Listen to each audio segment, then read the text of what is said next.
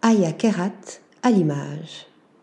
Photographe, directrice de la photographie et cinéaste égyptienne, Aya Kerat a reçu à l'occasion du Festival de Cannes le prix Pierre Angénieux, encouragement spécial, dotation remise à de jeunes chefs opérateurs prometteurs.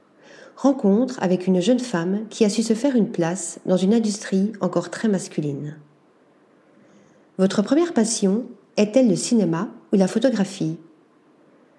A débuté pour moi avec la photographie. J'ai commencé très jeune à prendre des photos. À l'âge de 16 ans, je faisais le tour des remises de diplômes dans les universités pour faire des shootings. Et quand Instagram s'est lancé, je me suis mise à faire du contenu et j'ai été repérée par des marques qui m'ont proposé des contrats. Puis, j'ai fait une école de cinéma pour me rapprocher de mon premier rêve.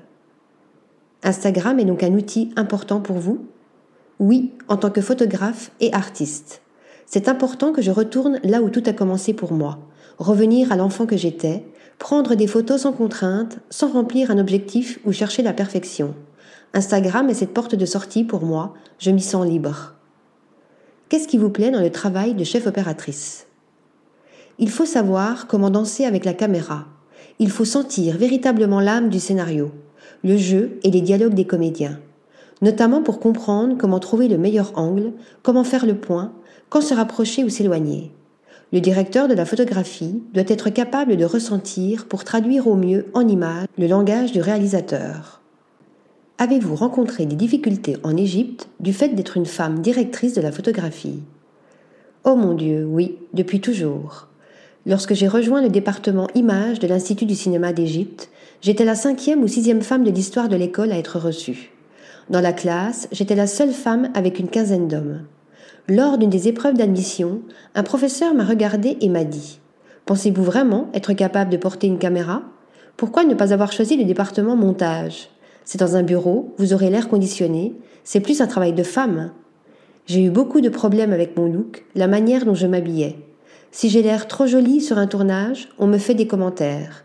Ces commentaires vous cassent, vous brisent chaque jour. Aujourd'hui, je le ressens moins parce que je me suis fait une place. J'ai prouvé que j'étais capable de faire la même chose qu'un homme.